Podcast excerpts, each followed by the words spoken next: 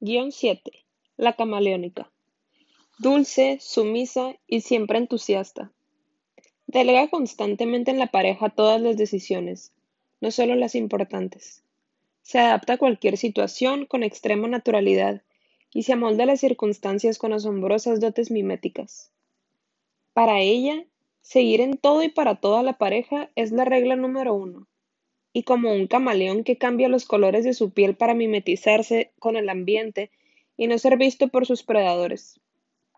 Esta categoría de mujer tiene la capacidad de transformarse de manera sorprendente, adaptándose siempre al estilo de vida del compañero en sus relaciones sentimentales.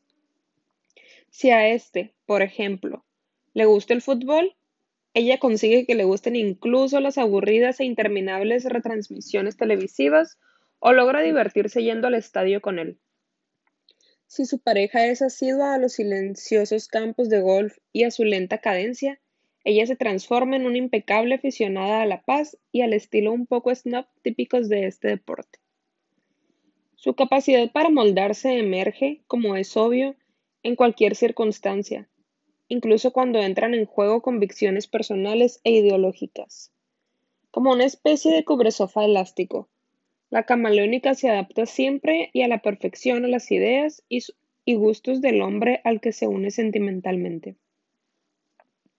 Resulta evidente que al dejar por completo a la pareja el papel de guía, ella declina cualquier responsabilidad o toma de postura, lo que puede ser muy tranquilizador para esas mujeres que no tienen una identidad marcada ni un deseo de afirmación personal. Este guion sentimental nos trae a la mente la imagen de la relación de pareja típica de una época, no tan lejana, en que el papel de la mujer era de sumisión total.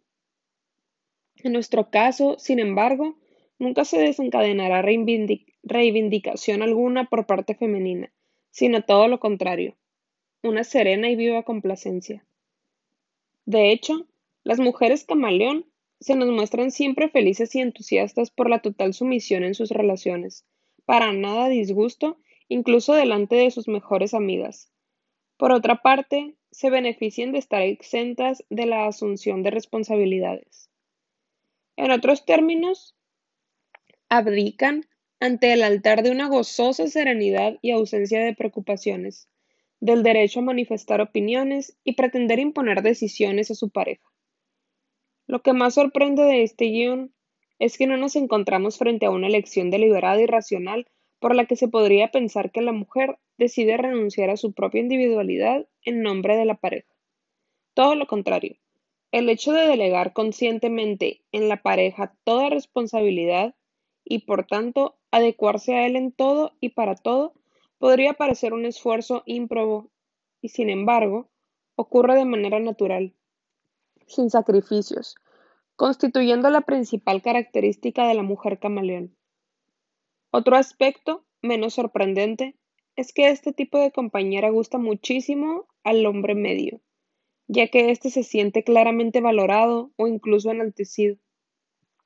Por consiguiente, esta clase de pareja se rige por una fuerte complementariedad entre la necesidad de sentirse protegida por una de las partes y la necesidad de sentirse fuerte por la otra y por lo general, estas son relaciones duraderas, casi siempre para toda la vida, cosa que no debe sorprender en absoluto.